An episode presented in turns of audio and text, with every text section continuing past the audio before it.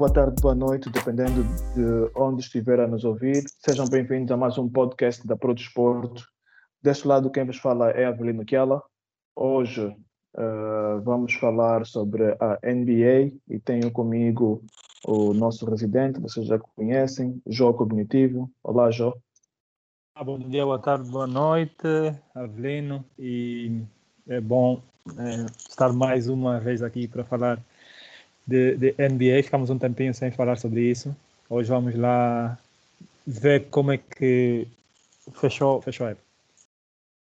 Yeah, yeah. Houve, por acaso, algumas pessoas que me cobraram isso durante os playoffs. O, o Etiandro, que já passou por aqui, é uma delas. Mas, pronto, uh, não podíamos uh, continuar sem, sem falar uh, daquilo que foram os playoffs, e não só, da, da maior liga de basquetebol do mundo. Né? E hoje, uh, para falar sobre este tema, os nossos convidados são o William Azulay. Boa noite, William. Boa noite, Avelino. Boa noite, Jorge. Epá, obrigado mais uma vez. Estamos aqui mais uma vez para trazer um pouco de polêmica. boas, boas. E do outro lado, uh, é a primeira vez que está entre nós, Damani Vandunen. Seja bem-vindo. Muito obrigado, Avelino. Uh, boa noite, pessoal. Primeira vez, já, já, já devia ter estado aqui uma outra vez, mas infelizmente não foi possível. Mas uh, estamos aqui e vamos a isto. Boa, boa. Então, vamos mesmo já começar pela, pelas finais, pelos campeões, né? Uh, os Bucks são campeões da, da temporada 2020-2021 da NBA. Uh, na vossa opinião, foram os justos vencedores? William, queres começar? É, respondendo logo, é pá, sim, acabaram por ser os justos vencedores. A partir do momento em que venceram o melhor da Conferência Oeste, pá, diz, podemos dizer logo que são os justos vencedores. Mas uh, isso pode haver algum tipo de, como é que eu posso dizer, uh, pontos de interrogação, uh, porque ainda houve-se muito zum se os Bucks efetivamente conseguiriam ganhar com os Nets, um, todos eles em, em força. Mas só que, só que as lesões fazem parte do jogo. As lesões fazem parte do jogo, fazem parte do desporto. E querendo ou não, os Bucks foram mais competentes. Uh, não, não podiam escolher uh, se a equipa contrária estava lesionada ou não. Uh, apesar de serem justos vencedores, vejo os Bucks uma equipa que ganhou de, de, uma forma que não estamos habituados a ver na NBA de hoje. Como é que eu posso uh, fazer-me entender? A NBA de hoje é muito uh, triplos. E os Bucks foram campeões fora daquilo que nós estamos habituados a ver. Foram a segunda pior equipa da história da NBA, uh, eh, que foram campeões em termos de percentagem de triplos. Lançaram 32%. Então, é um bocadinho difícil tu vês uma equipa ser campeã dentro de uma era de lança, lançamentos, mas a lançar 32% é uma equipa com muitos. Uh, eu vejo muitos erros, seja técnicos e mesmo dos próprios jogadores a tomar decisões, mas no final do dia, com esses erros, sem esses erros, foram justos, foram justos vencedores. Tamani, o que é que acha? Uh, no início uh, das séries, uh, eu, eu, achei que o favoritismo estava do lado do, dos Phoenix Suns. Eu achava que o Chris Paul, com toda a sua, sua experiência, ia orquestrar os Phoenix para um 4-2. E o que é que aconteceu? Nos dois primeiros jogos, o Chris Paul jogou dessa maneira que eu achei que ele fosse jogar as séries todas. Mas a partir do terceiro jogo, quando o jogo, quando as séries uh, foram para Milwaukee, Eu não sei se foi, se foi a idade, mas eu senti o Chris Paul a, a acusar pressão. Uh, eu ainda acredito que a equipa dos Suns é a melhor equipa. Uh, foi, oh, não diria nas séries melhor, melhor treinada, mas ao longo da temporada foi melhor treinada. Mas a verdade é que os Bucks, com todos os erros, e aliás, muitos analistas, muitos experts dizem que, que é a equipa que ganhou título, a pior equipa a ganhar título nos últimos, nos últimos anos, porque pronto, equipas campeãs não, não, não, não cometem os erros, os, alguns dos erros que os Bucks, ao nível que estão, uh, cometeram. Uh, mas pronto, né? ganharam na raça. Uh, os três jogadores mais importantes estiveram à altura e eu queria salientar a importância do Drew Holiday, que eu lembro-me que no início da época eh, muita gente dizia que, embora tivesse sido um upgrade em relação ao Eric Bledsoe, mas o Drew Holiday eh, não estava ao seu nível. Eu sempre achei isso injusto e eu disse: bom, vamos esperar uh, os playoffs, que o Drew Holiday também é um jogador experimentado, e na verdade foi o que aconteceu. Eu senti um Drew Holiday, mesmo que a nível ofensivo tivesse muito inconstante, eu senti que eh, no seu pão com manteiga, que é a defesa, ele esteve sempre ao, ao mais alto nível.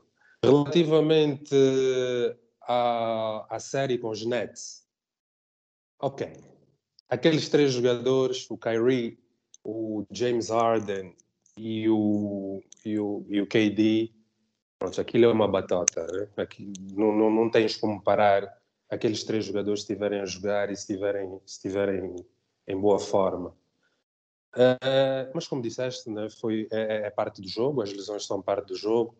Os Bucks eram obrigados a ganhar aquela série a partir do momento em que o, o Kyrie se lesionou, porque eu acredito que mesmo sem o Arden e só com o Kyrie, os Nets ac acabariam por ganhar. Mas os Bucks fizeram o seu trabalho. Arrasca, arrasca, conseguiram passar e, e pronto. É, o resto foi, foi gerir, foi gerir uns Phoenix Suns que por um lado, embora eu ache, ache que a equipa até muito melhor treinada e, e, e, e os três jogadores mais importantes têm uma ligeira vantagem, embora o Paul tenha 30, 36 anos, eu acredito que eles tiveram um, um caminho também um pouco facilitado, uh, também tendo em conta as, as lesões uh, dos jogadores dos Lakers, os mais importantes. Depois, os, os, Nuggets sem o Jamal Murray e os Clippers sem o Kawhi. Uh, mas pronto, uh, vou parabenizar os Milwaukee Bucks. Eu acho que principalmente o Yannis merece, porque foi demasiado escrutinado nos últimos dois, três playoffs. E, mas alguma coisa eles têm que fazer no próximo ano. Eu não sei se é, se é o coach.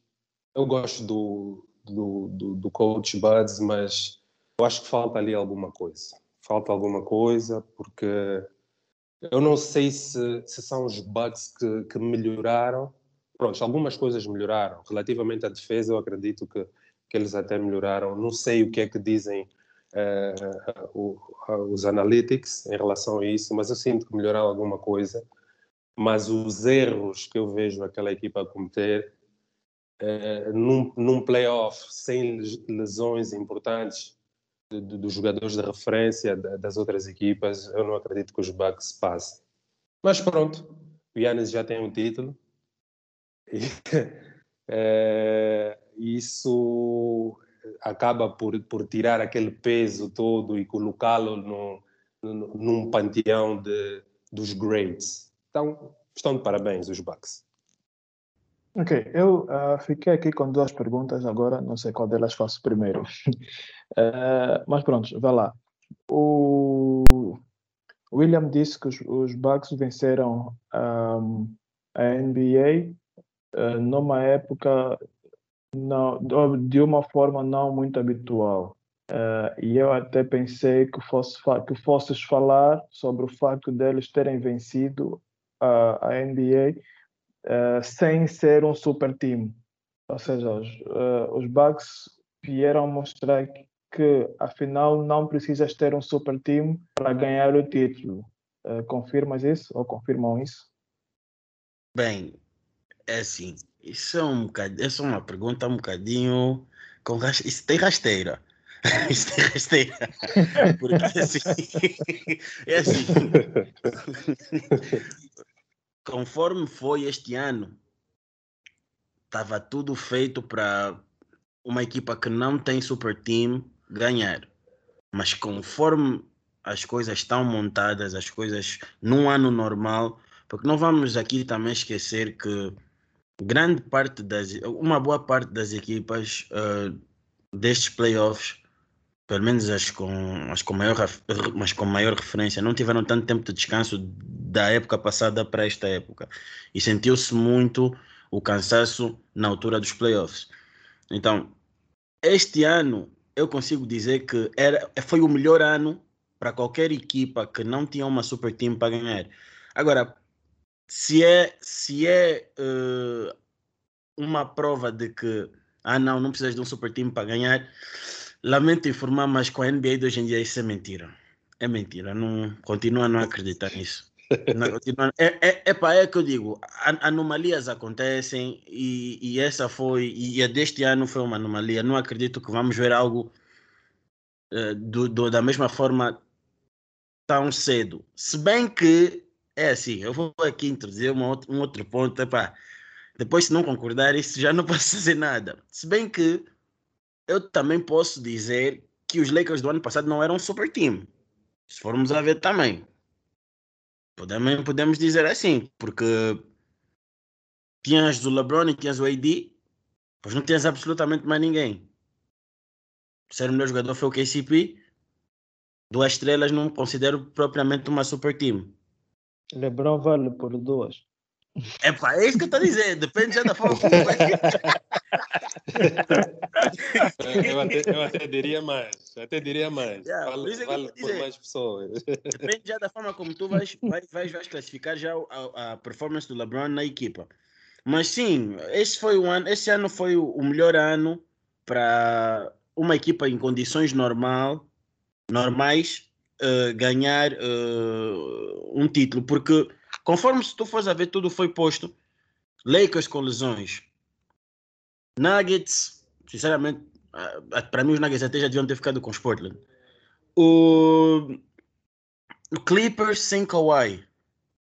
Epá, as equipas que eles foram enfrentando eram sempre equipas que estavam no mesmo nível. Não estava tudo equilibrado.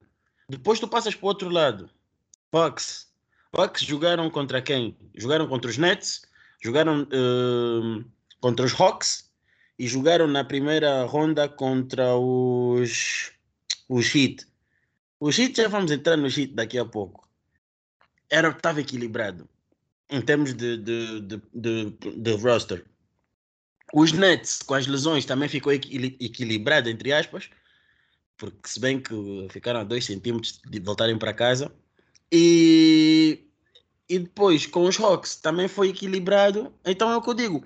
Conforme os playoffs acabaram por, uh, por, por, por uh, os brackets acabaram por ficar preenchidos, uh, a resposta para isso é ficou provado este ano. Então não posso responder isso tendo em conta nos anos a seguir. Mas neste ano foi uma anomalia. Sim, eu concordo concordo com a anomalia e concordo que, uh, e eu que eu referi, que os Bucks são uh, uma equipa campeã que epá, é muito estranha. Aquela equipa é muito estranha. Eles não ganhariam de outra maneira. E, e, e, ainda bem que referiste uh, os Heat. Eu acho que Heat, os Heat no ano passado foram a anomalia do, da bubble. Porque em condições normais eles não chegariam tão, tão longe é o que eu acho. E viu-se este ano, tudo bem, que começaram com problema de, de, de safety protocols do Covid e pronto, isso atrasou um bocadinho a equipa. Mas uh, vimos uh, como é que uns Milwaukee Bucks com o Drew Holiday e com uma preparação diferente, um esquema ofensivo diferente do ano passado, relativamente diferente, não, não foi tão diferente assim. Eu acho que a diferença é que o Chris Middleton eh, jogou melhor naquelas séries do que no ano passado. Então, eh, vimos como é que os, os, os Heat eh, ah, estavam completamente, out, foram completamente outplayed. Não, não tiveram hipótese nenhuma. Então, acho que é importante realçar que a, a bubble, por um lado, a, os Phoenix Suns foram um, um, experimento positivo da bubble, mas eu acho que o experimento negativo uh, foram o, os Heat. Ok. Uh, mas, mas calma, calma, só, Avelino. Avelino, calma só. Era só para dizer algo que era só para dizer algo que eu também concordo. Uh, quando estavas a falar do, do Heat, a grande diferença do, da, da, dos Bucks Hit este ano com do com da Bubble uh, foi mesmo o Drew Holiday. Uh, quando nós quando estavas a falar da o que o que que mudou, eu acho que o mais visível da equipa e por acaso foi mencionado pelo PJ Tucker é a raça, é aquela vontade da equipa querer mais. O Drew Holiday e o PJ yeah, Tucker yeah. trouxeram isso. Talvez são, são bulldogs, correto, eles trouxeram correto. aquela raça.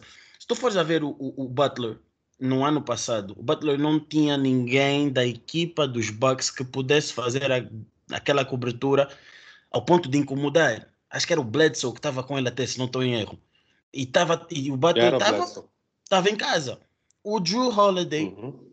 estes playoffs, defensivamente, deu um senhor show. E eu acho que uh, não se dá uh, tanto protagonismo ao trabalho defensivo dele uh, como se deveria dar. Porque o Joe Holiday incomodou uhum. o Jimmy Butler a série toda, série toda mesmo. E acho que é essa diferença, essa raça, esse, esse, esse espírito bulldog, até se podemos até dizer, do, do Joe Holiday, esse hustle que diferenciou uh, da época passada para esta. Yeah, eu, eu, eu, concordo com isso também, eu concordo com isso. O, o, os dois, o PJ Tucker e o Drew Holiday é, mascararam defensivamente muito do que de, daqueles erros de, de, que os Bucks vão cometendo há, anos, anos, anos consecutivos. E, e só para só para dizer mais uma vez em relação ao Drew Holiday, eu há anos, anos, é, que ainda na altura em que ele se lesionava muito nos Pelicans, quando ele saiu de Filadélfia, que eu quero o Drew Holiday nos Lakers. Mas é pá, infelizmente, ali os camaradas que foram buscar outros, outros, outros jogadores, Schroeder, é...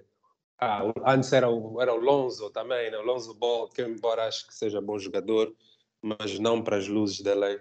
Eu sempre quis, quis o, o, Drew, o Drew Holiday lá. Mas pronto, é campeão, parabéns para ele. A minha segunda pergunta era, um, e acho que o Damani já falou um bocadinho sobre isso. Então, você, vocês não acreditam que os Bucks poderão fazer um back-to-back? -back? Bem, como eles estão construídos atualmente, não acredito. Não acredito. Há alguma coisa que tem que ser, tem que ser, tem que ser mudada. Eu acho que eles precisam de um outro base que dê garantias um base que venha do banco que dê garantias.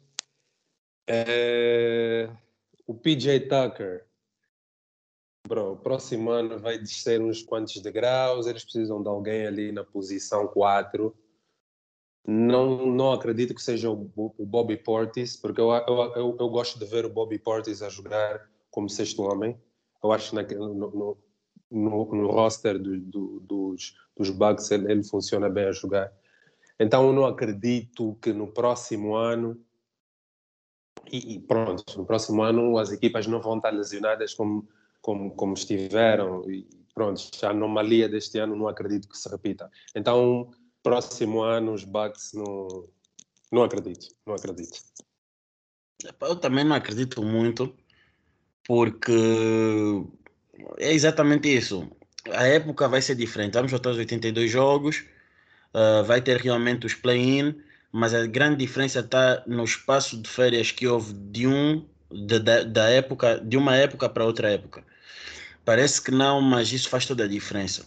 E além do mais, ok, tivemos menos jogos agora, uh, mas os back-to-back -back games eram, eram imensos, eram tudo muito colado, era tudo muito, tudo muito próximo.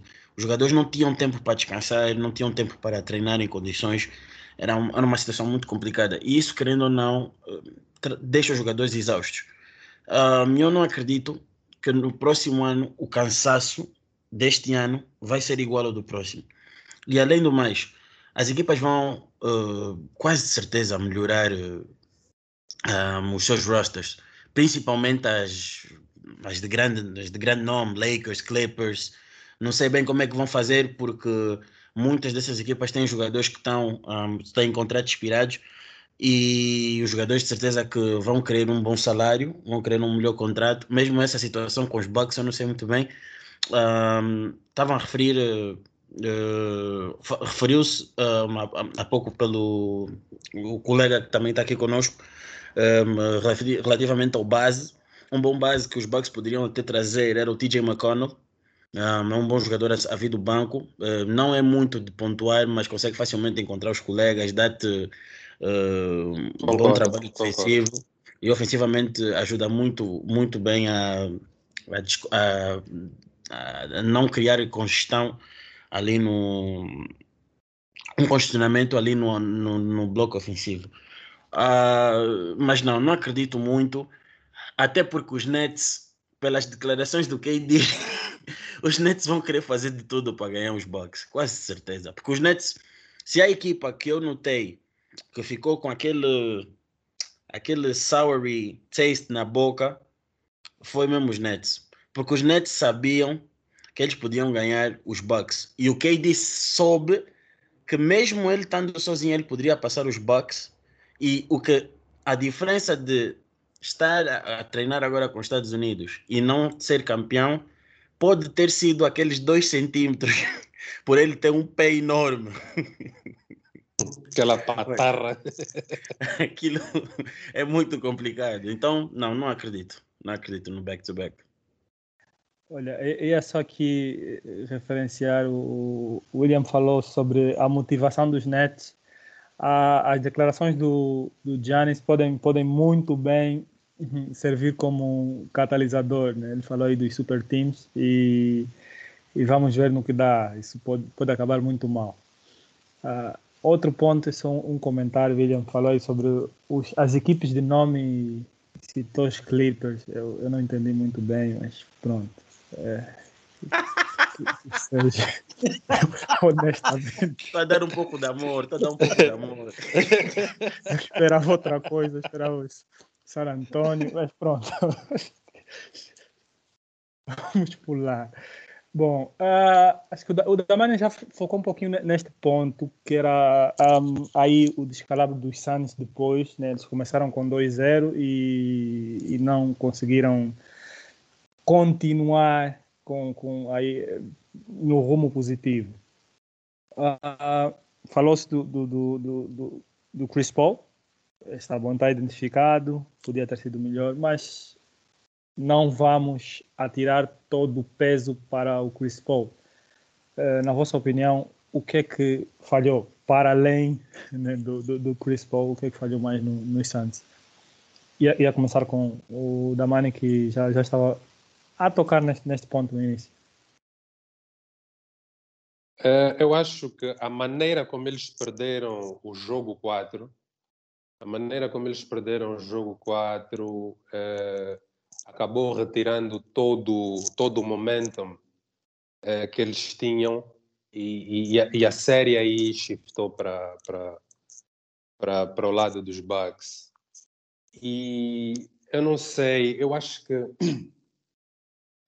os Suns, é, é assim, eu, eu, eu, e falando nesta esta NBA moderna, eu, eu, Eu não sei, eu gosto do Jay Crowder, mas eu prefiro o Jay Crowder como um jogador a vir do banco. Eu acho que é necessário ali alguém, alguém. Eu não sei o que é que se passou com o Saric, o Dario Saric, não sei, pronto, também já foi jogador, agora já, já nem calça, eu não sei se ele está, está lesionado. Mas pronto, eu acho que faltou faltou aquela última mudança, faltou aquela sexta mudança aos Suns e os Bucks tiraram vantagem disso.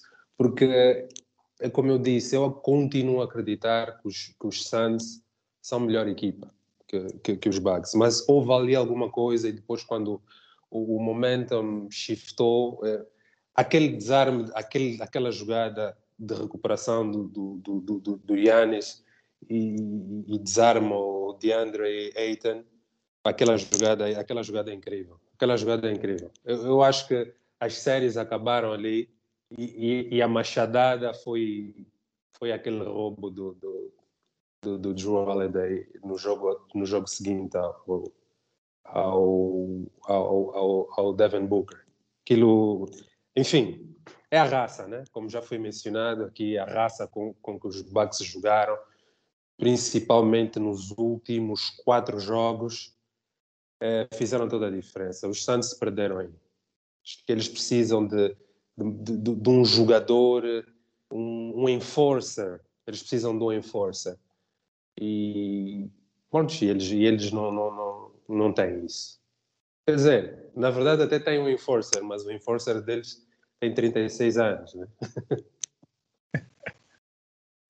É, é, só, só para confirmar, né, o Damani falava sobre o, o Saric e ele realmente se lesionou no, no, no, primeiro jogo, no primeiro quarto das finais e, e, e deu no que deu. Eu, muitas pessoas comentaram um, o problema ali no, na posição 5 do, dos Suns. Uh, o Saric pode ele faz a quarto e também podia ajudar na 5, mas foi. Uh, William, sei que tens aí alguns pontos negativos dos Santos. Já me conheces bem. bem, é assim, uh, eu acho que, um, para começar, uh, Budenholzer não lhe acho um grande treinador, mas a partir do jogo 3 foi melhor treinador que o, que o Monty Williams. Em parte pela raça da equipa, depois pelo, pela mentalidade do Yannis, mas pronto, dou uh, crédito ao, ao, ao Budenholzer. Mas uns pontos que eu tenho aqui para identificar dos Santos que me irritaram um bocadinho durante a série, que me deixaram um bocadinho mal disposto, era na. Para já, passividade dos Suns um, na altura do, dos, dos, dos, dos ressaltos foram completamente out-rebounded quase toda a série. Principalmente um, ressaltos defensivos, que sinceramente eu não entendia. Havia vezes que não faziam box-out, os Santos, quando estavam a, a, ganhar, voltavam para trás, esqueciam tudo o que fizeram para poder, uh, tudo o que fizeram para ganhar a vantagem, quando começavam a ganhar vantagem, esqueciam. Porque os, os Bucks começavam a impor o seu poderio físico e os jogadores dos Santos sentiam-se completamente, uh, como é que eu posso dizer, asfixiados e não, e não conseguiam, não conseguiam ter, ter bola. Muitas das vezes o que acontecia? Ou era o Aiton a fazer o rebound, ou era o Booker, ou, ou, ou, ou, CP, ou CP3, e depois aparecia lá o Drew Holiday, ou o Pat Connaughton, ou um outro jogador qualquer, aonde incomodava um dos jogadores que fez o ressalto e perdiam a bola e davam second chance point aos Bucks. Ora, a partir do momento em que tu deixas uma equipa que lança tantos triplos como os Bucks ter um número elevado de ressaltos e dentro desse número elevado de ressaltos eh, constar superioridade nos ressaltos ofensivos por parte dos Bucks, estás a pedir para perder o jogo. Porque os Bucks depois estavam ah, com um lineup consideravelmente big estavam com Yannis por vezes, tinham, tinham o, o Brook Lopez, tinham o, o outro, o Bobby Portis, e também tem o Pat Connaughton, que apesar de não ser grande, ele tem um, um, um vertical jump incrível, ele, ele pula muito. Então, faltou agressividade nesse aspecto nos Suns. E isso permitiu muitos pontos dos, dos, dos Bucks. Se formos a olhar, se formos a rever os seis jogos, foi um dos pontos mais visíveis. Depois, notei finalmente um, inexperiência do, do Aiton. O Aiton cometeu ali uns erros que me deixaram assim. Eu disse, ah, ele ainda tem que aprender, normal. Uh, acho que ele só tem 22 e vai aprender consoante o tempo. Mas eu acho que quando tu vais defender o Yannis, tu, para começar, nunca vais querer defender o Yannis na linha de perímetro. Isso é um erro. E isso acontecia muitas das vezes. O Yannis fazia ou, um, ou, ou, tentava um triplo ou, ou, algo do gênero, e o, e o Eitan saía para tentar defender alto. Ora, a partir do momento em que tu estás a defender alto o Yannis, eu acho que tu estás a pedir para ser torturado. Step do Yannis é, é incrível. O, em, termos, em termos físicos, imparável. E o Eitan não tem a experiência ou o corpo para poder incomodar o, o, o. Sim, houve um jogo, acho que foi o jogo 3 ou o jogo 4, onde o Yannis pronto, fez os pontos dele, mas dentro dos que estavam dos Santos era o que mais incomodava o Yannis mas mesmo assim não era o suficiente. E isso estava a ser constantemente um erro do, do Eitan. O Eitan estava constantemente a, a, fazer isso. Ele tinha que ficar preso à linha de lances livres, a tentar contest a partir dali. E pronto, vivia a partir, vivia com, com o resultado deste tipo de defesa. Depois entra o erro do Monty Williams aí, que o Monty Williams também foi, foi culpado e que muitas das vezes as pessoas não falam sobre isso. Monty Williams estava a tentar fazer de, de, defesas individuais para o Yannis. Eu, isso nunca poderia ser possível. O Yannis tá, é imparável, de certa forma. Como é que os Heat, os Raptors, pararam o Yannis? 2-3 zone, uma muralha, se assim podemos chamar. É meter jogadores que tirem o que o Yannis gosta. O Monty Williams constantemente insistiu em defesas individuais no Yannis. Ora, o que é que acontecia? Os Santos entravam em foul trouble ou, ou os jogadores que estavam a defender simplesmente não conseguiam. Porque não há corpo que aguente o Yannis. O Yannis é um tanque. É um tanque. Uh, e isto mostra um bocadinho da teimosia por parte do treinador.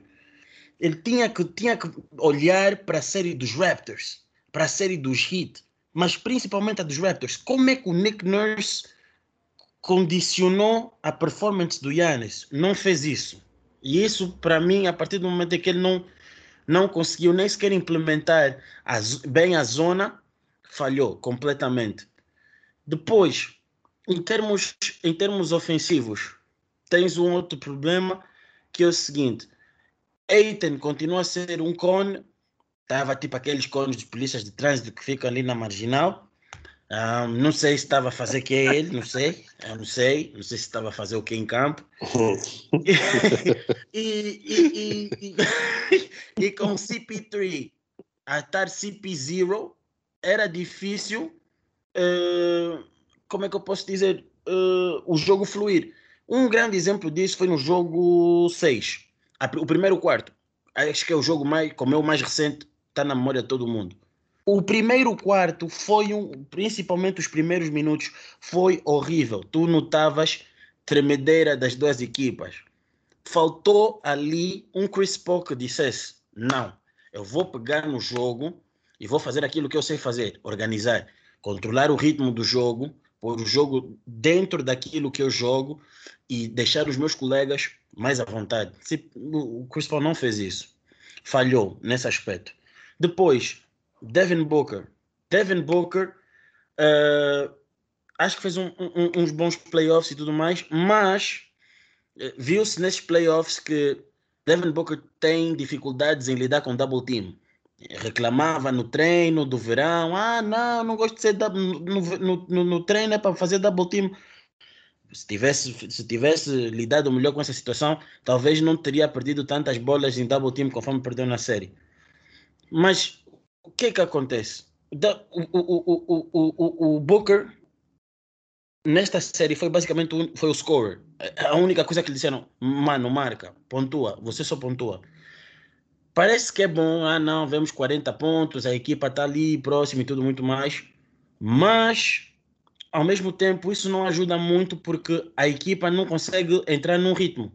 E tu, ao fazeres isso, tu tens que ter a certeza que até o final do jogo o teu braço vai estar tá bom para fazer os shots, porque os teus colegas, como não fizeram tantos shots ao longo do jogo, vão estar frios. E isso, de certa forma, é prejudicial para a equipa. Tudo bem, ele não podia fazer muito mais, porque o CP3 não estava fazer absolutamente nada, o Aiton é o que era, então ele dependia muito da produção ou do Cam Johnson, ou do Crowder, ou do Michael Bridges, que são basicamente shooters. E isso e, e não estavam a fazer isso, porque estavam a tentar forçar mid-range shots e tudo muito mais, e as coisas não estavam a funcionar bem. Depois, uh, epá, acho que faltou uh, nos Suns aquela aquela calma, é, aquela porque assim, a partir do momento em que eu vi os Suns a estarem numa posição atrás, tipo estava 3-2, eu disse, isso está quase acabado, porque os Suns em momento algum nos playoffs esteve nessa posição. Mentalmente não estavam preparados para saber lidar com aquilo. E notou-se muito isso. Então, eu acho que foram que falhou nos Suns, de forma resumida. Treinador, inexperiência e inexperiência dos jogadores. Basicamente isso. Eu, eu yeah, concordo. Aqui... Concordo. Ah, okay. yeah, concordo queria só salientar uh, uma coisa. O Devin Booker, neste verão, vai precisar de atacar os ferros. Essa é a cena que ele vai ter que fazer. E, e relativamente ao double team, sim, sim, sim. Os, os memeiros já começaram, já começaram a atacar. A verdade é essa. Ele, ele perdeu muitas bolas uh, nessa situação. E outra coisa é, eu acho que, embora os Phoenix Suns fossem melhor equipa, uh, os erros aqui uh, apontados pelo, pelo William são, de facto, foi o que aconteceu. E, e, e vendo bem, olhando bem para o percurso dos Suns, desde a bubble no ano passado até estas finais, provavelmente os Phoenix Suns são uma equipa de uh, semifinais. O problema é que as lesões abriram ali uma porta para eles, para eles pronto, para crescerem rápido, só que não o suficiente, porque nas finais encontraram homens. Homens, se calhar até não, não tão preparados tecnicamente, mas homens. E, e, e, o problema grande para mim naquelas finais, sim, o Monty Williams, a partir do, do, do, do quando a série shiftou para, para os mil, é, cometeu ali muitos erros, mas é que o CP3, o Point God, foi tudo menos isso. É que eu vi jogos em que ele marcou 20 pontos, 19 pontos, mas eram aquilo era tipo é, eram médias para, encher chouriço, porque o impacto dele no jogo foi longe disso. Então, é, é, é, interessante saber é, como é que o, o, os Suns vão reagrupar para, para a próxima temporada.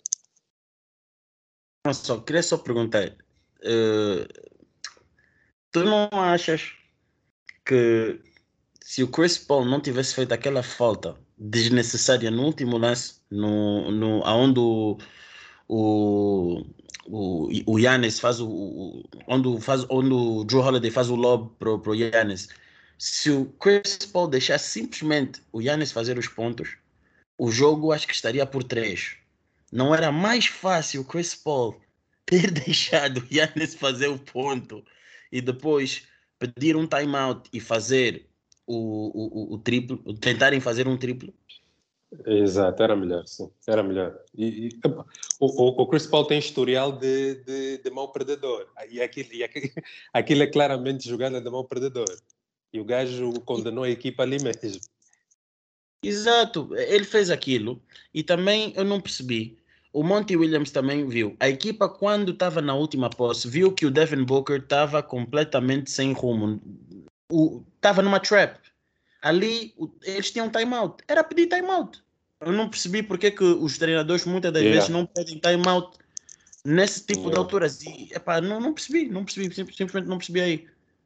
É, perderam por causa desses erros.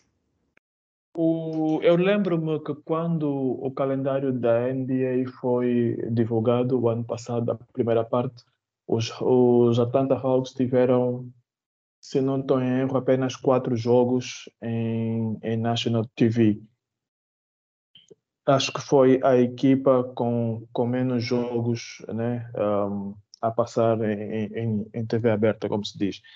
E na altura, uh, os jogadores meio que manifestaram seu desagrado com isso, né? Acho que o, o, o Young uh, tweetou qualquer cena como tipo, ok, yeah, vamos nos provar o contrário. E acho que eles fizeram tipo Jordan, and they took it personal. Tá, levaram isso tão a peito. levaram isso tão a peito que chegaram uh, às finais da, da Conferência Este. Para vocês foi uma surpresa ver os, os Atlanta Hawks nessa, nessa posição? Uh, para mim é, é especial. Eu achei que os Atlanta fossem dar esse salto na temporada passada. Eu tinha, tinha expectativas muito elevadas só que não aconteceu. Então, este ano, quando eles começaram mal também, eu não, pronto, não liguei muito. A verdade é que a mudança de, do, do, do, coach, a entrada do, do, do Macmillan, eu gosto bastante do Nate Macmillan, embora se critique muito que é um treinador de, de levar aos playoffs e, e, e, não mais, mas eu, eu gosto, gosto bastante dele. É um bom motivador.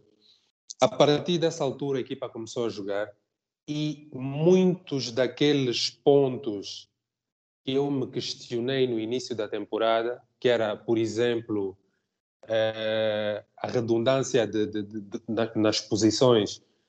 Por exemplo, eh, acho que é a posição 2 e 3, em que tu tens o, o terceiro jogador nessa posição, um jogador de, de altíssima qualidade. Eu me perguntava como é que esses gajos vão jogar? Quem é que vai jogar? Quem é que vai sentar?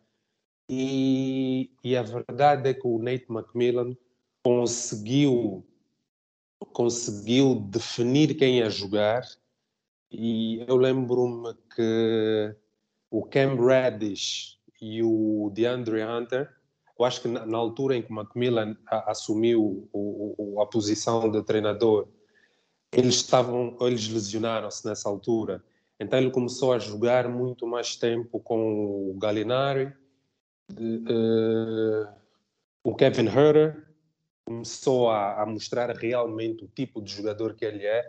E claro, o Trey Young, uh, eu, a meu ver, calou a boca dos críticos, porque o facto do Lucas ser tão bom jogador e, e ter havido aquela, aquela troca no, no, no, dia do draft e todo mundo disse que o, o, os Hawks tinham cometido o pior erro da história em trocar e etc. A verdade é que o Trae Young é bom jogador. O Trae Young é muito bom jogador. Então, surpresa, sim. Surpresa, sim, porque eu já não contava com essa, com essa extensão neste momento. Uh, e, e, eles jogaram. A, a, a, surra que eles deram aos Philadelphia, quer dizer, aquilo não se faz. Ir buscar três jogos consecutivos uh, a perder por, por mais de, de, de, de 15 pontos. Eu acho que um, num deles até estavam 26 ou 23 pontos. Acho que em dois jogos, os últimos dois jogos, ou, o penúltimo e o antepenúltimo. Quer dizer, os Philadelphia ficaram de rastros. Eu gostei muito de ver os jogos. Acho que foi a equipa que mais me surpreendeu. Foi, foi, foi, foi a equipa que eu mais gostei de ver jogar pela raça, Uh, mas eu não, não, acreditei que eles fossem passar os Bucks. E, e, até até se bateram muito bem. Mas sim, gostei de ver. Quero ver é, como é que eles vão gerir é, essa redundância de jogadores é, nessas posições. Eu, eu já, já tive a, a ver eh, alguns vídeos em que diziam que alguns jogadores iam ter que, iam ter que deixar a equipa. A questão, a questão de, de, de, de salários e, e, pronto. E também a gente ali que não, que, pronto, não vai jogar. Eu não estou a ver o Kevin Herder, o, o, o John Collins, eh, o Gallinari, eh, o, o Ken Bradish a jogarem ao mesmo tempo e, sem criar eh, problemas de balneário, que é muita gente boa ali, com muita qualidade, e eu acho que eh, tem, tem, tem que, a gente tem que sair mesmo. Okay. Uh... William, antes eu... de avançar, só, só um segundinho, desculpa, eu vi aí gente a sair por causa de salário, uma questão, o, o Bruno tem chances de ficar nesse roster? Não, o Bruno, o Bruno tem que coisa. Ele tem que falar com a gente dele. Ele tem que ir para, sei lá, ver um time aí que dá para ele jogar.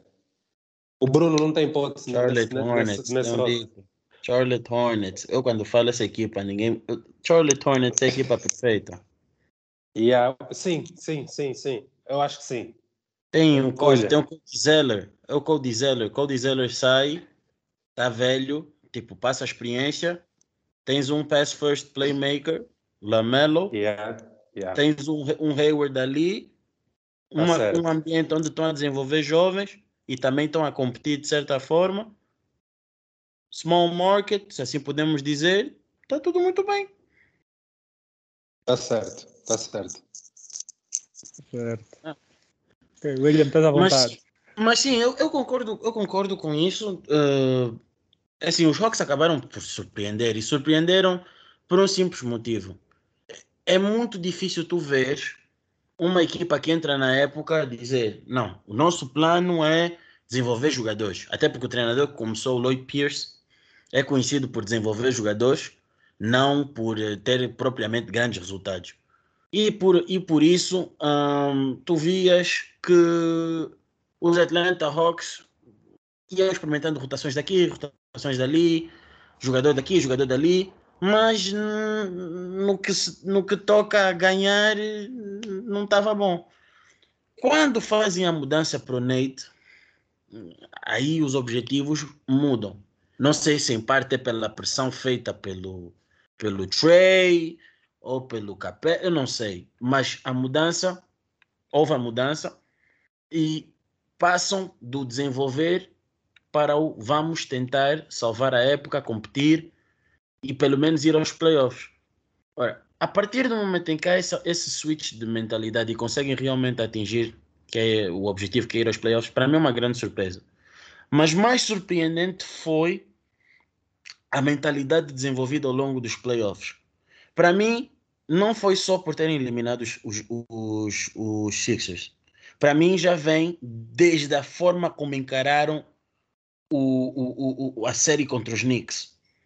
Epá, as pessoas podem não ter uh, prestado tanta atenção a esta série por não ter sido de, de daquilo que a mídia fez muita publicidade, Nets, Lakers, algo do gênero, mas foi uma das melhores séries dos playoffs para mim.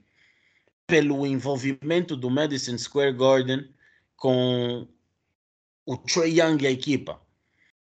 É surpreendente, tocando agora no ponto do Trey, uh, a exibição que o Trey teve nos seus primeiros playoffs mostrou estar bastante preparado para jogar. Ele é um jogador que gosta de jogar fora. Epa, isto para mim, eu fiquei um fã. Digo mesmo, fiquei um fã. Ele é um jogador que gosta de jogar fora de casa. Dá-lhe gosto ouvir os Bulls, ouvir o, o, o, os adeptos da, da, da equipa caseira a irem contra ele. Ele ama isso. E isso para mim diz muito porque um jogador que consegue sentir, consegue se sentir à vontade fora de casa, é um jogador perigoso. Porque, por exemplo, o Middleton é um jogador muito bom em Milwaukee, mas quando sai de Milwaukee e vai para outra equipe, vai para outro, outro campo, os números baixam significativamente. Isso é o que se normalmente espera de um jogador normal da NBA. Agora, quando um teu jogador vai para fora e dá aquele show que ele deu em Madison Square Garden, com direito a uma vénia no final, isso é muita falta de respeito. Isso é muita falta de respeito, tipo. O gajo, o gajo é jogador, o gajo é jogador de base. Não, Aquele é jogador. Ele é muito né? jogador, não. Porque, e, e, e acrescento, depois do Steph Curry, qual foi, depois do Steph Curry, qual foi o jogador base com a altura do Trae Young, ou, ou, ou, altura do Stephen Curry, ou, ou, ou a mais abaixo, que o Trae Young é mais baixo, que levou uma equipa tão longe como ele. Vamos, se calhar, ir até o Iverson. Porque depois do Sim, Iverson. que- que eu- Yeah. Exato, E o Iverson era, era shooting guard. Né? exato. E o Era- Iverson era shooting guard. É, temos que ir até o Iverson. Epá, é incrível o que ele fez. É o que eu digo, o Luca é um grande jogador. Uh, superstar in the making, para mim. É uma, é uma, uma, é uma super estrela que está tá, tá a caminho para ser super estrela. Ainda não considero. Eu acho que super estrela não, não, não chamo qualquer jogador super estrela. Eu pessoalmente. Ah, e o Trae Young muitas das vezes acaba por pagar caro por causa disso. Porque do gênero, o Trae Young muitas das vezes tem números impressionantes ou tem performances, performances impressionantes, mas a mídia não mostra o mesmo amor que mostra o Luca. Ou não dá tanta cobertura como dá o Luca. O que depois choca com tal tema de que, ah, não, nos Estados Unidos só gostam de dar eh, eh, eh, protagonismo americano, que não dão protagonismo ao estrangeiro. Isso é mentira. Hoje em dia isso é um bocado, isso acho isso falacioso. Não, não concordo com isso. Porque é assim, São falácias. são, são falácias que eu falo.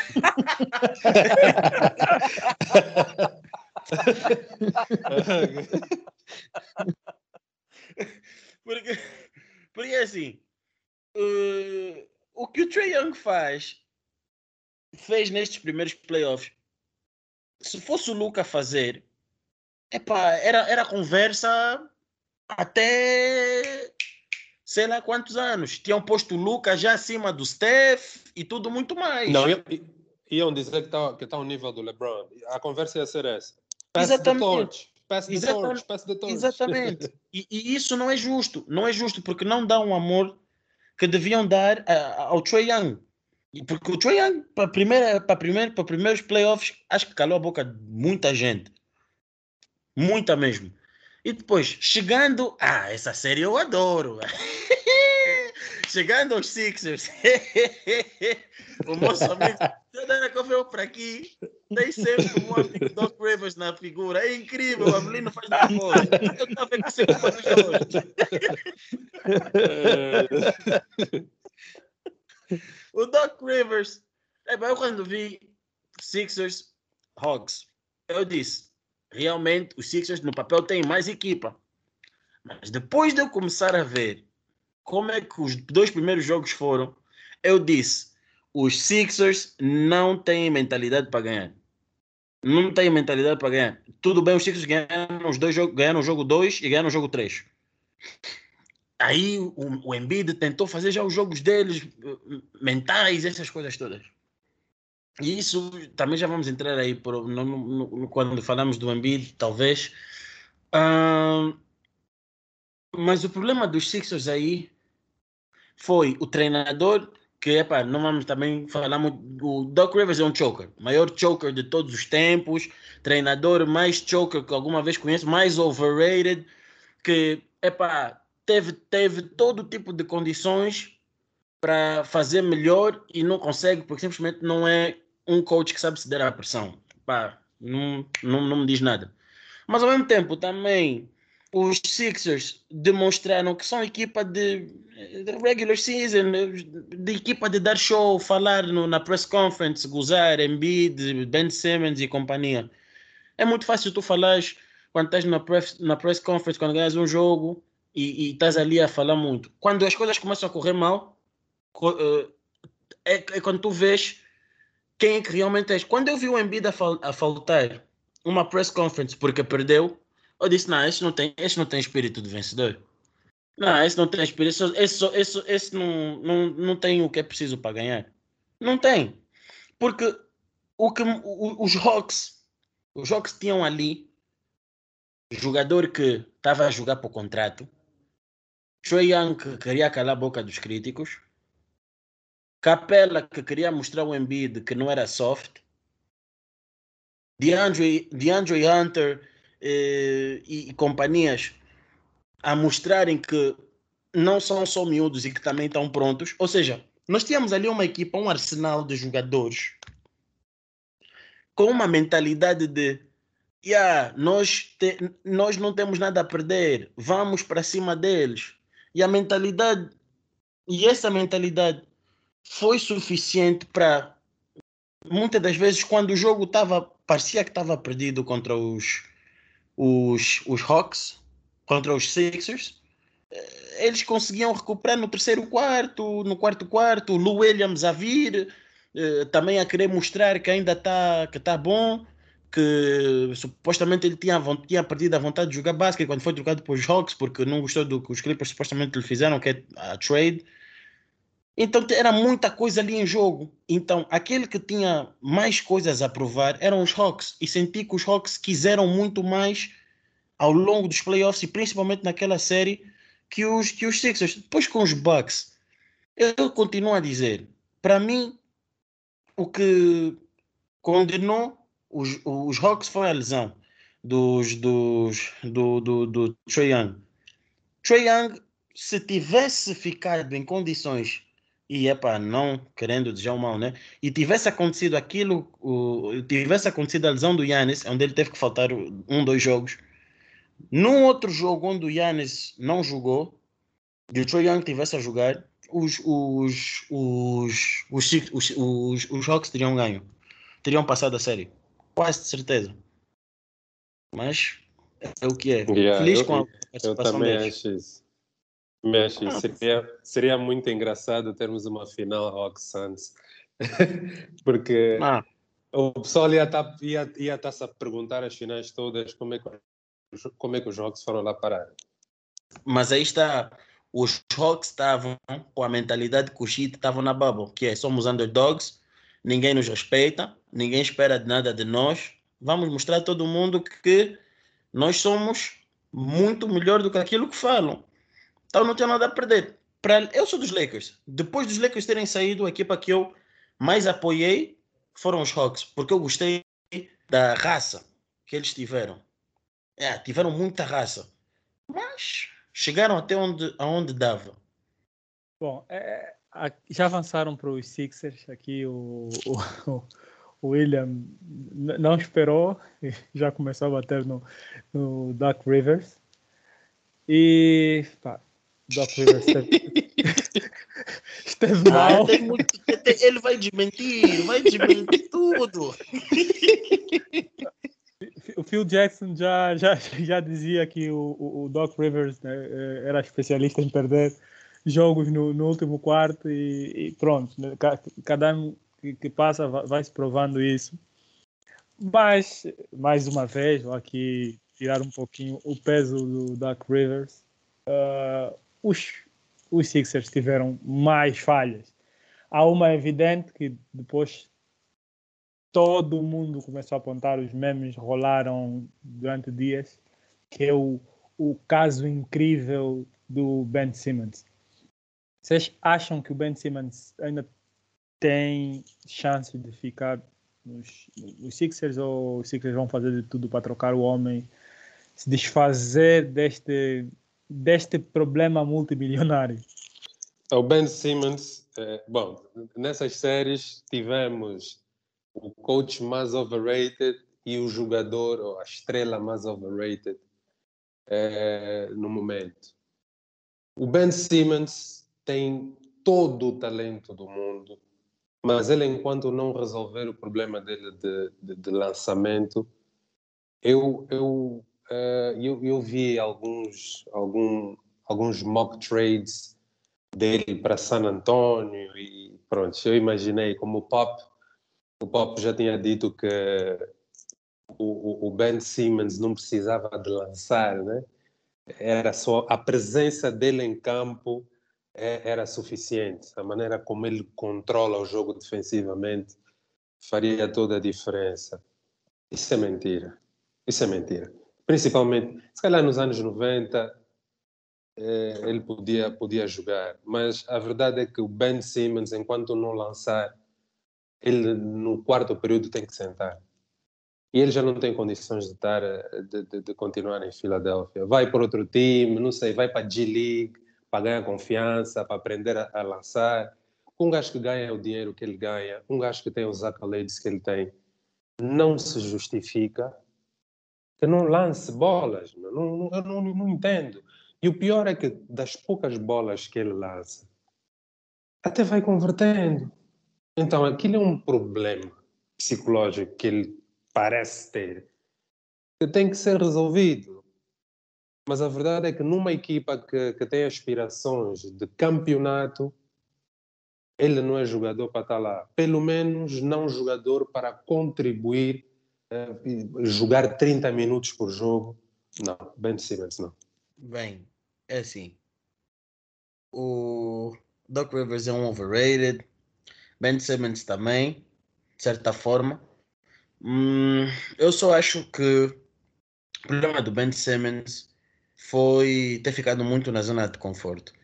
Eu vejo muitas das vezes as pessoas a dizer: Ah, se o Yannis, se o Yannis consegue uh, ser dominante com, com, com as habilidades dele, o Ben Simmons também consegue. Estava a ter essa discussão por acaso há tempos com alguém e fizeram-me ver, eu também depois refleti bem, que são jogadores completamente distintos nesse aspecto. O Yannis realmente não sabe, fazer, não lança muito bem, mas tenta. Ele já tem um mid-range decente, já se pode dizer até que se pode respeitar. O Ben Simmons não. O Ben Simmons não lança mesmo. Eu não dou a dizer que não sabe, eu continuo a dizer que é mesmo birra, é mesmo para dizer eu não vou lançar, porque já teve passe verde do outro treinador, que era o ai, o antigo treinador dos Sixers, agora não me recordo do, do nome dele, mas era o Brett Brown, né? Era o Brett, o Brown. Brown. Exatamente, o Brett Brown deu-lhe passe verde. O Brett Brown disse: Eu quero que tu lances 3 a 4, 4 triplos, ok, por jogo. Tens carta branca. E ele não, não, não lançou, é birra. E aí eu depois eu digo, por que continuar a insistir num jogador que supostamente é, é base, supostamente joga com o Embiid, o Embiid muitas das vezes é obrigado a sair do paint e ficar tipo stretch five, ou seja, vai para o perímetro para poder fazer lançamentos exteriores. Para quê? Para o Ben Simmons ficar ali por baixo do paint e pelo menos ser um bocadinho útil e perturbar a defesa. Caso contrário, os defesas não vão se preocupar em defender o, o, o, perímetro porque já sabem que o Ben Simmons vai querer ir para o garrafão. Tens essas, essas complicações todas. O que é que tu vais fazer? Vais procurar arranjar uma forma de dar conforto ao Embiid. Assim, eu acho que já foi, eh, já, a história do Ben Simmons com, com, com Philadelphia já deu. Eh, não é um, um, um, um, não vai ser um sítio não que vai ter paciência para ele. Nós já, nós já sabemos uh, que os adeptos de Filadélfia não são pacientes, não têm paciência e a partir do momento em que já estão a dizer trade Ben Simmons, esquece, acabou mesmo. Uh, a confiança já não está lá. Ele disse que iria ficar a treinar o, o, o, o seu novo jump shot e acertar o que está onde nesse exato momento? Em UK, a fazer sabe-se lá o que é, e a fazer tudo menos acertar o, o lançamento. Mas pronto. Assistir. É o assim, calhar... eu não sei. O gajo se calhar nem, o gajo se calhar nem, nem, nem é canhoto, o gajo nem é ambidestro. Se calhar o mambo, yeah, se calhar o mambo mesmo dele de lançar não é mão esquerda. Não tem como tu também descobrir isso quando ele está mais preocupado em ir para Wimbledon. Não tem, não tem como. Ele disse que foi treinar o lançamento, não disse que, qual lançamento, nem. Okay, okay. Tá certo, tá certo, tá certo. É, é complicado, é assim é complicado, mas é assim, eu como eu, eu digo, o maior arrependimento dos Sixers neste exato momento foi não ter trocado Ben Simmons pelo James Harden os Sixers tiveram toda a possibilidade de ter o James Harden com eles. Está a ser embaixo, rasgo a folha e tudo. Tá e isso isso está a doer, porque para além das ofertas terem baixado, um, a, o próprio Ben Simmons desvalorizou-se. E hoje já se diz que uma troca ideal para Philly é um CJ McCollum, é um, é um Malcolm Brogdon. Não são nomes ah, por aí que é para entusiasmo qualquer um. Mas dentro daquilo que os Sixers precisam e para dentro daquilo que o Embiid joga, um Malcolm Brogdon já facilita muito mais o jogo do que um Ben Simmons. Porque os defesas já sabem que o Malcolm Brogdon vai lançar, tanto, tanto no perímetro como no mid-range, vai tentar ir para a linha de lances livres. Eu não posso continuar a pagar um indivíduo, max player, max contract, que me vai para uma linha de, uma linha de, tri, uma linha de, de lances livres e me faz tanto tijolo conforme ele faz. Não pode, meu. Yeah. Horrível, não dá. horrível. O Ben Simmons, durante a série dos Hawks, contou-se quantos pontos ele fez no, na segunda parte, quantos pontos fez no último quarto. É impossível e é insustentável uma equipa pagar um jogador max contract, um max player, e só me dar talvez dois, três pontos numa série inteira no último quarto. É, por muito que eu diga que o Embiid também é um jogador que chega também às vezes na hora H nos playoffs não, não aparece, eu não posso também crucificar o homem quando ele tem um banana ao lado dele que chega na altura do último quarto, na segunda parte. O Ben Simmons acaba a primeira parte, nós vemos, tem 15 pontos. Vamos dizer, não, hoje o Ben Simmons vai fazer. Acabas o jogo, 15 pontos, te dá mais duas assistências ou três mais um, dois ressaltos, e a, e a justificação vai ser: não, defendeu bem. Os Philadelphia não precisam de defesa. O Philadelphia tem o Matisse Taibo, tem o, o, o, o, o, Joel Embiid, tem o Tobias Harris, apesar de também ter alguns problemas com este camarada. E epa, a equipa precisa de opções ofensivas. E tem o Danny Green. O que faltou depois na série, nesses playoffs, o que ditou a, elimina a eliminação Doc Rivers a insistir em manter o, o, o, Ben Simmons nos últimos minutos, no último quarto, na hora mesmo que tem que mostrar quem é quem. Ele tinha um outro jogador no banco, o, o Maxi, que quando entrou estava a jogar melhor. E continua a insistir quem? No Ben Simmons, que a equipa dizia: epá, não queremos ver o Embiid a fazer pontos, reca Ben Simmons faz falta, logo que o Ben Simmons pega na bola, falta, lances livres. É o que eu digo, não, não faz sentido. Para mim, a troca ideal era um Malcolm Brogdon, vem ali e, e dava muito bem. CJ McCollum também dava, mas a minha pergunta é: Lillard e, e, e, Ben Simmons a funcionar? Não vejo isso. Nem vejo o Lillard a querer o Ben Simmons. Não acredito. Ok. Yeah. Então, Avelino, só aqui, só aqui um, um, um, uma parte, né? No podcast passado disseste que a opinião dos convidados não reflete aqui. não, não reflete necessariamente a opinião. Oh, oh, oh, William estava aqui a comparar Ben Simmons a, a bananas, então.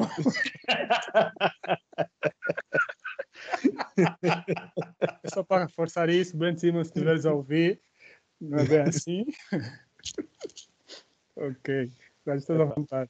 Estamos com um problema com um dos maiores pedreiros de Filadélfia. Oh, não, esse, esse, vai ser o é, próximo é, pedreiro da banda.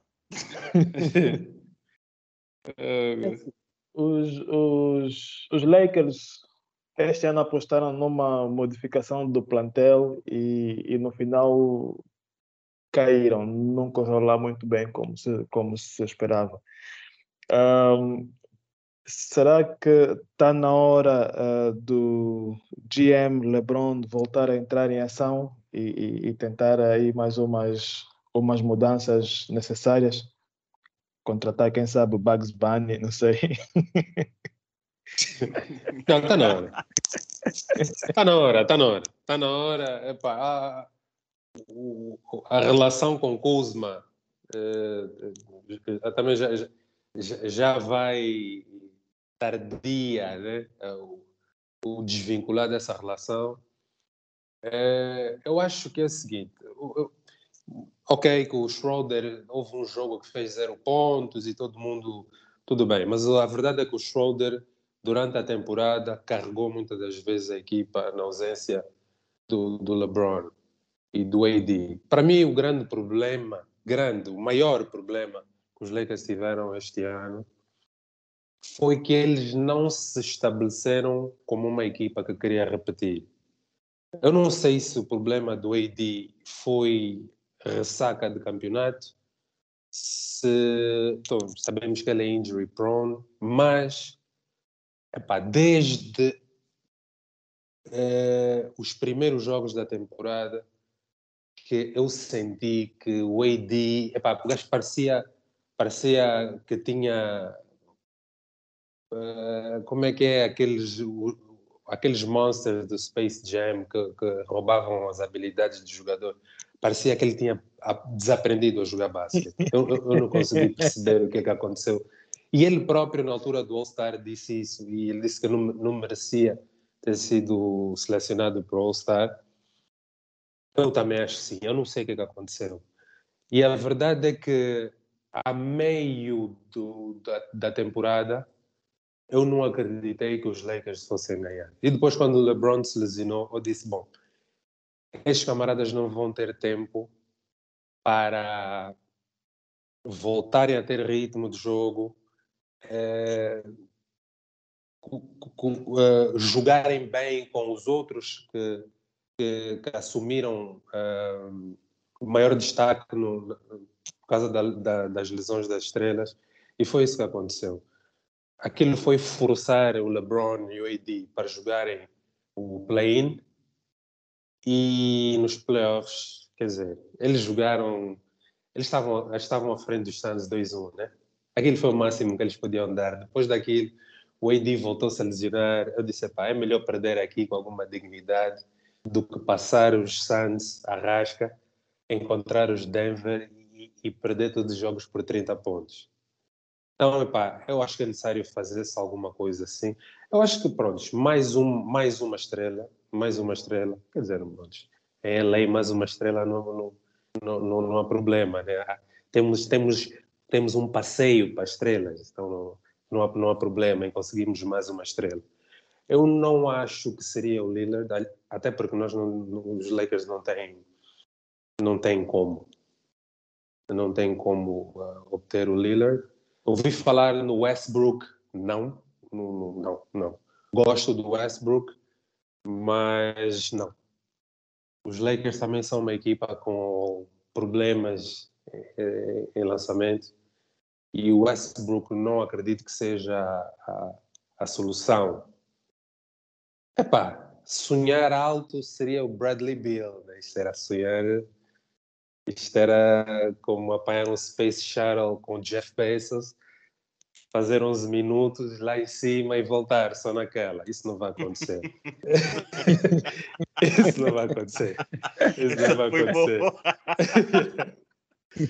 mas, mas nós estamos a precisar, eu acredito que estamos a precisar de uma. Eu, eu, eu, vi gente a sugerir que se trocasse o AD. Não, não, não. O AD, o AD, o AD só precisa de. Eu, eu prefiro um AD injury prone, mas quando ele estiver a jogar, é aquele AD que eu conheço do que experimentar uma outra estrela para jogar com LeBron. LeBron também já, já, não, já não é miúdo, né? E ele precisa do AD para assumir uh, as rédeas da, da, da equipa. E, este, e esta era a temporada para ele fazer isso. Infelizmente não aconteceu. Mas pronto, vamos ver né? o que é que o que é que uh, o front office faz, o que é que o Pelinka faz, mas estamos a precisar de ajuda. Ali tem que ser, metade da equipa tem que, tem que, tem que, tem que bazar. Eu gostaria que ficasse um gajo, que eu acredito que não vai ficar na, na, nessas movimentações que eu acredito que vão, que, que vão, que vão acontecer, que é, é, o Alex Caruso. Eu gosto muito do Caruso, que a raça que ele tem e, e, e nos playoffs passados, no, no ano em que os Lakers ganharam, ele foi super importante. Então eu gostaria que ele, que ele continuasse nos Lakers.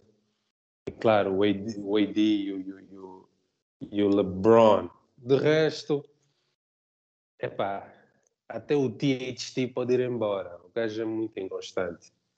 Mas pronto, precisamos de ajuda. SOS. Bem, é assim. Eu lembro-me, eu não sei se foi com Jorge, ou não sei se foi mesmo aqui que eu tinha dito, eu não acreditava nessa equipa dos Lakers. Eu lembro-me, eu tinha falado com, ou foi com Jorge no off, ou foi mesmo no episódio aqui. Foi, foi no episódio aqui, foi no episódio aqui. Eu próprio disse, eu disse, eu não acredito nessa é. equipa dos Lakers. E eu justifiquei que os Lakers estavam com uma equipa boa no papel, mas na prática aquilo estava uma confusão. E viu-se isso. Lakers não perderam poste, não tinham poste em condições. Uh, o Schroeder, epá, percebo um, eh, o ponto positivo do Schroeder, mas aquilo que, que esperava-se do Schroeder quando se fez a troca com Danny Green não aconteceu. E os Lakers, ao tirar o Rondo, perderam um playmaker e não conseguiram trazer de novo, porque tentaram fazer Caruso ou THT, um, mero jovem que está a começar a saber o que é o basquetebol da NBA eh, agora, querer passar as pastas para ele, numa equipe onde tem LeBron, onde estamos todos à espera de ter resultados. Por isso aí, só essas falhas já, já, já, já, não, já não me diziam, já não me, já não me diziam muito. Lesões. Por acaso estavam a falar a, a, do, do AD. Acho um bocadinho injusto as críticas que fazem o AD e não só por ser um grande fã. O AD, é, neste exato momento, é um dos meus jogadores, se não o jogador favorito da NBA. Uh, mas acho muito injusto as críticas feitas ao AD este, este ano, quando todos nós sabemos que os Lakers ganharam o campeonato passado e só tiveram um espaço de 70 dias ou algo do gênero de férias até o training camp. O AD já vinha de uma lesão no jogo de Denver, no tendão, uh, no tendão contra, contra, contra o, os Denver, entrar para a season. Não tratou bem da, daquilo. Entrou, notou-se claramente que quando ele, ele estava a jogar, que não estava a ser ele, estava constantemente. A, a, a, parecia que estava a hesitar mais. E até que em fevereiro o pé o, o, o, o, não aguentou aquilo ali, não aguentou. E digo que a melhor coisa que aconteceu ao AD foi essa lesão, porque se não tivesse acontecido aquilo contra os Denver, o tendão iria romper. Iria. A melhor coisa que aconteceu ao AD foi aquela lesão. Porque se não tivesse acontecido aquilo, o LeBron iria pôr a mão na cabeça, porque não iria estar só em causa esta época, mas a próxima época e assim sucessivamente. E, e os Lakers já teriam trancado o AD com 5 anos ou algo do gênero, e um jogador com uma lesão desse gênero. Uh, mas agora, passando para as modificações, o que os Lakers precisam de fazer para poder ter sucesso é olhar para a equipa atual e ver o que falhou nos playoffs e tudo muito mais, e o que tinham na equipa que foram campeões e o que precisam de, de, de, de mudar. Precisam de um playmaker para começar. Não há, não há, não há melhor mudança que o playmaker. Precisa-se de um playmaker urgente. Fala-se de Westbrook, fala-se de, de, de CP3. Eu não quero nenhum dos dois. Não tenho nada contra, quer dizer, não gosto do Westbrook, Hum, e não quero nem. Um, o LeBron. Um, o, o, o, o, CP3 tem 36 anos. Eu não quero um Big Three com dois jogadores de 36 e um jogador que é injury prone. Não vai dar em nada. Não, obrigado. Dois, Westbrook e LeBron jamais vai funcionar porque o Westbrook joga para perder, não joga para ganhar. Desculpa-me lá. Pá, muito fico feliz pelos triple doubles, mas Westbrook com LeBron James não vai conseguir fazer o jogo dele. Esquece. Eu não vou pôr um jogador que lança 30% na carreira com LeBron James e dizer não, esse jogador é a diferença que, que os Lakers tiveram de um ano para o outro e que vai me, vai me fazer estar mais próximo para ganhar um campeonato. Sendo o, o, o, Westbrook um, um, uma, uma, um jogador viciado em turnovers. Não, obrigado. Pode continuar em Wizards ou sei lá onde ele estiver, mas não joga em LA. Muito obrigado.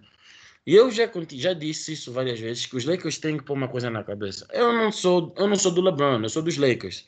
que é diferente, porque na perspectiva de um fã do LeBron, é tirar o máximo dos máximos dos últimos dois, três anos que o LeBron tem, tentar ganhar mais um campeonato e assim tá. Mas eu também vou ser sincero, o LeBron tirou o peso da, da franquia a partir do momento em que ele ganhou o ring o, ano passado.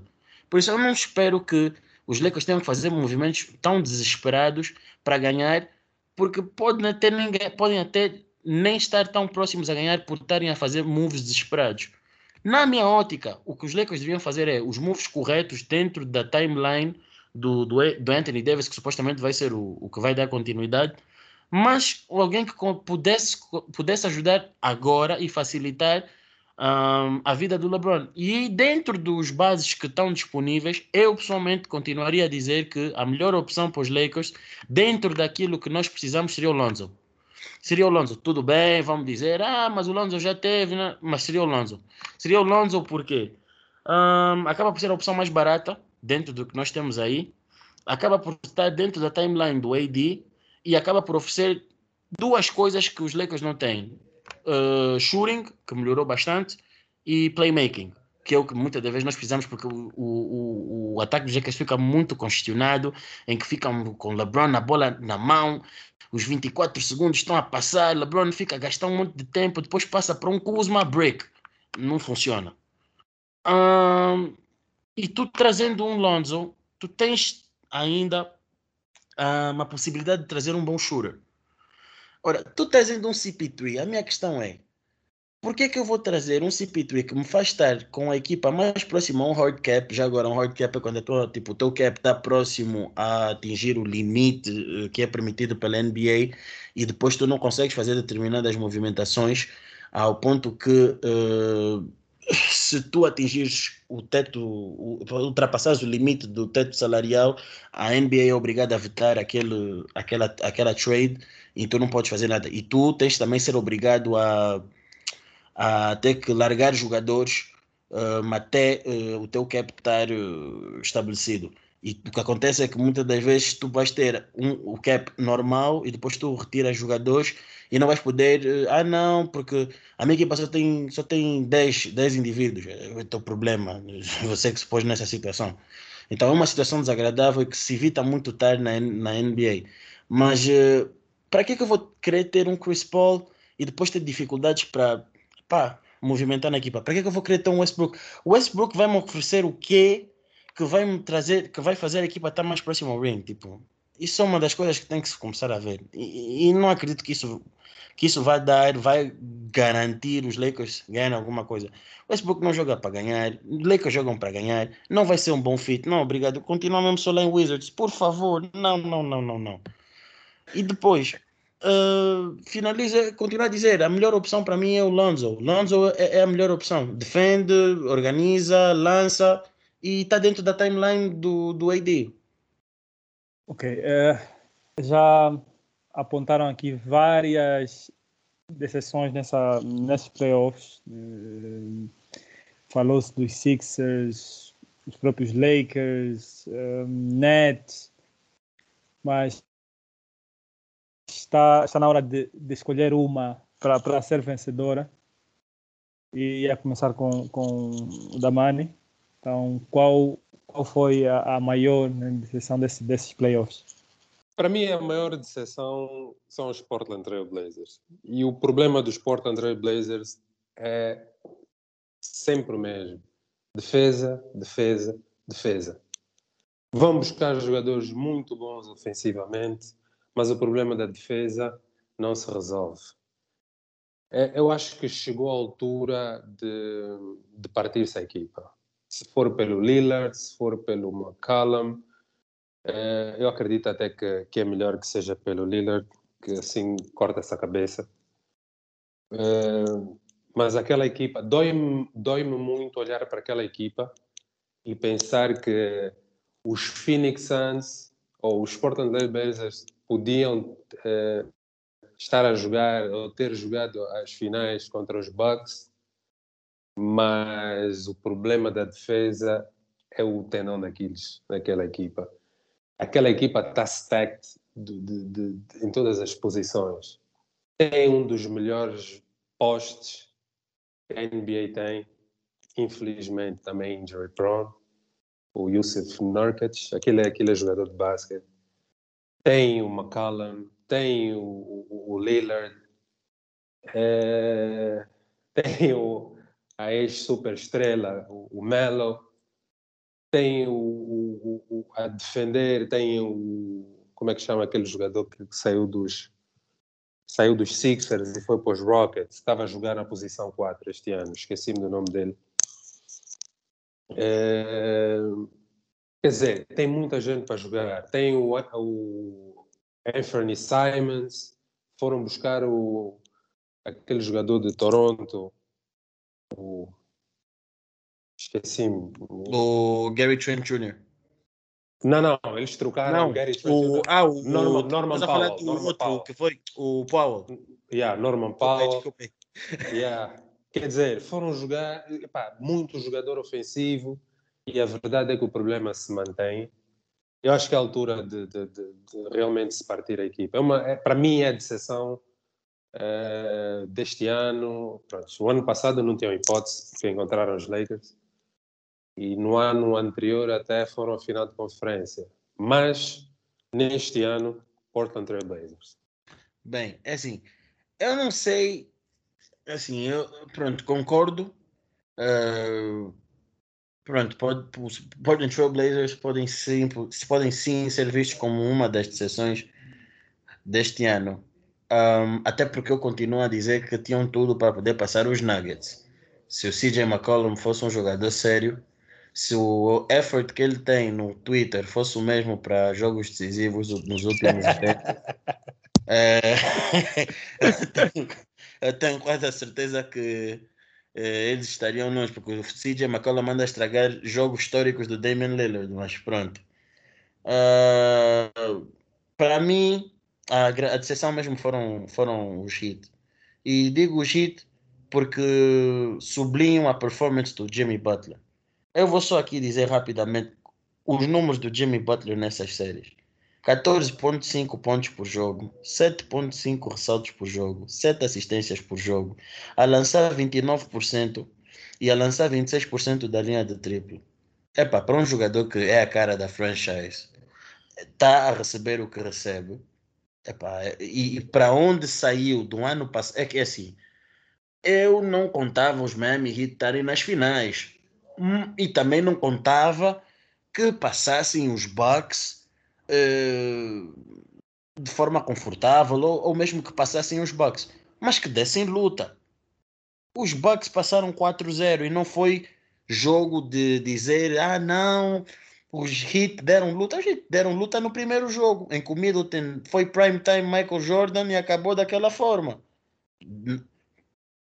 Fora esse jogo, não houve um outro jogo onde eu senti que os, os, os, os Miami Heat quiseram alguma coisa. E para um jogador como o Jimmy Butler, que no ano passado tinha tido uns playoffs, epá, do outro mundo, baixar tanto, epá, foi uma decepção. Foi uma decepção. Foi uma decepção muito grande. Uh, esperava mais. Uh, os Heat mostraram que falta-lhes ali, falta-lhes ali algumas peças. Falta scoring. Sheet não tem scoring, não tem scorer. Uh, e dependem muito da linha de triplo. E isso não lhes correu lá muito bem. Tem movimentações a fazer. E epa, o Jimmy Butler não pode entrar para uns playoffs e estar a fazer números de um jogador que tem, que tem contrato com a G-League. Por favor. Não, isso não. yeah. Não, isso não, isso não.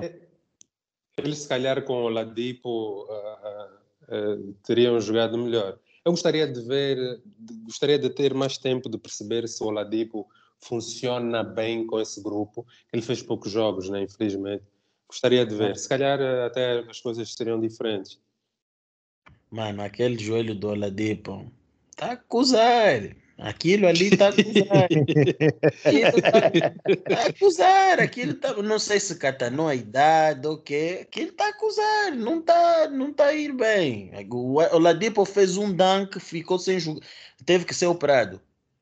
Um dunk. Epá, é complicado. Pá, é o que eu digo. Já, uh, tipo, já é o que hum, foi. a lesão dele foi muito complicada. E epá, eu não estou a ver o Oladipo a ficar nos, nos, nos hits. Porque do género. Ele agora é free agent, ou acho que é free agent. Vais dar contrato a um jogador desse gênero que tu não sabes se efetivamente vai conseguir encontrar algum tipo de estabilidade. Epá, é complicado. Ele está tipo. Está muito frágil, está muito frágil. O Ladipo não dá para contar com ele, está muito frágil. Então, opa, aqui é procurar, procurar um scorer, tentar uh, aguentar mais um tempinho. Bradley Bill está aí a ficar free agent em 2022. Ver o que se pode fazer.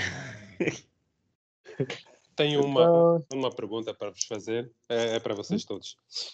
É, como é que vocês imaginam o, o Christian Wood é, a jogar em Golden State?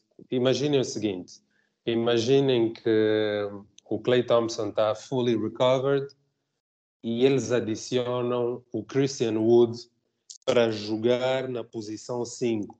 Pronto, imagina que se desfazem do, do Wiseman e, e, e o Christian Wood é o, é, o, é, o, é poste da equipa. Como é que vocês veem isso? Não outra palavra, máquina, porque uh, o Christian Wood é aquilo que está dentro da timeline de um Steph, de um, de um Clay, que é, tem talento e tem experiência. Pronto, experiência, vai, já, mas já tem anos de NBA e já sabe o que deve, o que não deve fazer. Agora, uh, se a equipa iria muito longe com isso, não sei. E não sei quais eram os. O que, é que iria custar entregar aos, aos Rockets para poderem. Porque assim, se for Wiseman e Pick, não compensa. Acho que for Wiseman e uma Pick, acho que já é muito para o Christian Wood. Mas se fosse só tipo James Wiseman e. Podes fazer tipo um pacote James Wiseman, o podre do, do Eric Pascal e sei lá mais outro jogador. E, e uma future second round pick, ok?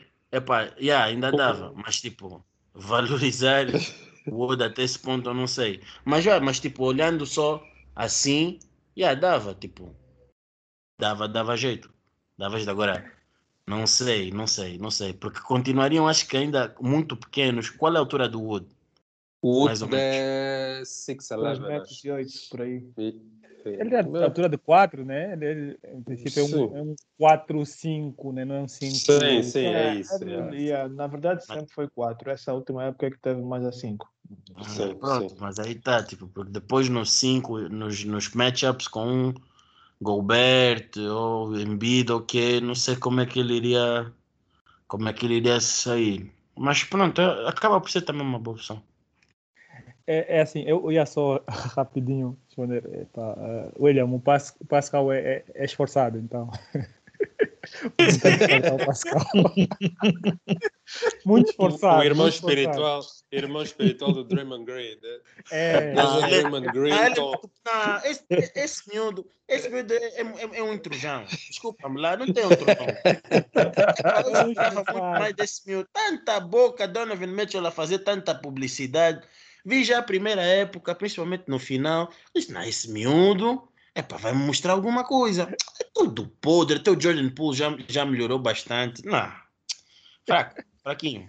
Agora, o, trocar o Wiseman pelo Wood, epa, uma troca direta realmente seria, seria, acho que seria interessante, mais experiência e o Wood, tá, os números estão a subir a cada ano e ele sabe o que fazer, isso é certo. Mas há um problema. É, não sei até que ponto o Clay vai voltar Clay. Tá? Não sei é, até que ponto o, as lesões né, vão, vão fazer o homem se sentir. E o próprio Steph, se essas lesões que vai tendo não, não vão se agravando nos próximos anos, um, as pessoas estão a olhar para o, os Golden State como olhavam há quatro anos e não é não é a mesma coisa não é a mesma coisa então o Wood pode ajudar realmente, mas, mas são, são muitas variáveis aí. Eu lembro que no início do ano fizemos previsões muito por causa dos netos e as previsões foram feitas a contar com os homens estão saudáveis e vai correr tudo bem. Bastou mexerem um pouquinho nessa, nessa água e, e tudo por água abaixo. Então, é, essa, essa troca, essa, essa inserção do Wood seria semelhante, seria semelhante a isso. Yeah, eu sou um, eu sou fã de, de, de, equipas que dão que dão oportunidades aos jovens, né? Um, então acho que o, o, o Wiseman ainda tem uh, tem acho não, o Wiseman ainda tem espaço para crescer e não acredito que os Golden States essa época uh, meio que voltem em grande, precisamente por causa do Clay. Como o Joe disse, também tenho as minhas dúvidas se o Clay vai voltar Clay mesmo. Então, partindo do princípio que os Golden State ainda vão ter este ano para tentar recuperar, eu dava mais este ano ao Wiseman para ganhar mais experiência e tudo mais e tentar atacar o próximo ano. Não ok, ok. Uh, certo. Nice. Tá fixe. Então, uh, é isso. Uh, muito obrigado pela vossa presença, Damani, William. Uh, esperamos contar convosco mais vezes aqui para mais conversas do gênero. Né? Yeah, eu gostei bastante da, da, da experiência. Uh, gostei muito de conversar convosco sobre um assunto que movimenta a minha vida desde os meus sete anos para aí. Eu, pronto, eu eu respiro isso todos os dias. E é, é, é sempre bom uh, conversar com pessoas que, que, que, que, entendam do assunto. Muitas das vezes até estou a ver os jogos e não tenho com quem discutir no momento. A ver, trocar aquela mensagem e dizer, olha, viste aquilo, não sei o quê. Então, olha, gostei bastante da, da, da, da experiência e estou disponível. Olha, já agora, o William tem uma cena que eles às vezes uh, assistem os jogos ao vivo no, no, no YouTube e ficam lá a fazer os comentários das jogadas yeah. e não sei Watch quantos. along, yeah. Yeah, watch along. É, ok, nice, nice, nice, nice. Yeah. Bah, depois vamos, vamos coisas, né? Vamos, vamos conectar. eu, eu vou aproveitar antes, antes do William avançar, é mesmo para. Eu recomendo sempre que o William está aqui vão procurar o Moneyball Podcast, uh, Twitter, Instagram, YouTube. Tem conteúdo muito bom. Eu já disse a última vez, é um podcast muito animado. Vocês vão, vão, vão se divertir bastante. Vão sair informados, hum. mas é muito animado, é muito fixe. Ok, nice. Epá, mano, obrigado uh, pelo convite. Eu já disse, eu gosto bem quando recebo um convite vosso para vir cá falar, para falar basquete, falar sobre basquete para mim. Não me cansa, eu, eu gosto, principalmente quando estou a conversar com pessoas que também percebem extremamente bem daquilo. E epá, estamos aqui a conversar, eu não dou conta do tempo a passar, também estou a aprender eh, sempre um bocado. E epá, agradeço pela oportunidade que é sempre apresentada por vocês para estar aqui nesse bom ambiente para estamos aqui a falar e trazer um bocadinho de polêmica nos ouvidos das pessoas. é... Mas, yeah, uh, obrigado também uh, pelo, pelo apoio que tens dado relativamente a, a Moneyball. Uh, nós agradecemos sempre pelas, seja pelas críticas construtivas ou e pelos elogios. Uh, mas é isso, uh, quem quiser estar uh, por dentro né, da, do mundo de basquete, com o material todo ele em português, e epá, com o exa nosso exagero angolano, epá, já sabe. Com o cuiuio, o nosso cuiuio. O nosso, tempero. já sabe que a Moneyball está aí, um, Instagram, YouTube, tudo isso. Uh, me, epá, apareçam uh, também nos watch alongs E epá, vamos fazer aí um, uma coisa fixe, está aí para vir. E epá, vamos gostar de, de ter todos vocês uh, ali para conversarmos também mais um pouco. Mas obrigado e epá, desejo tudo de bom para vocês. Tá fixe, valeu. Obrigado, Gomes. Tamo juntos, meu. Obrigadão, obrigadão. Yeah. Então é isso. Sigam aí a Prodesporto também nas redes sociais, uh, Instagram, Facebook e Twitter. Uh, e nos vemos então na, na próxima semana. Um abraço.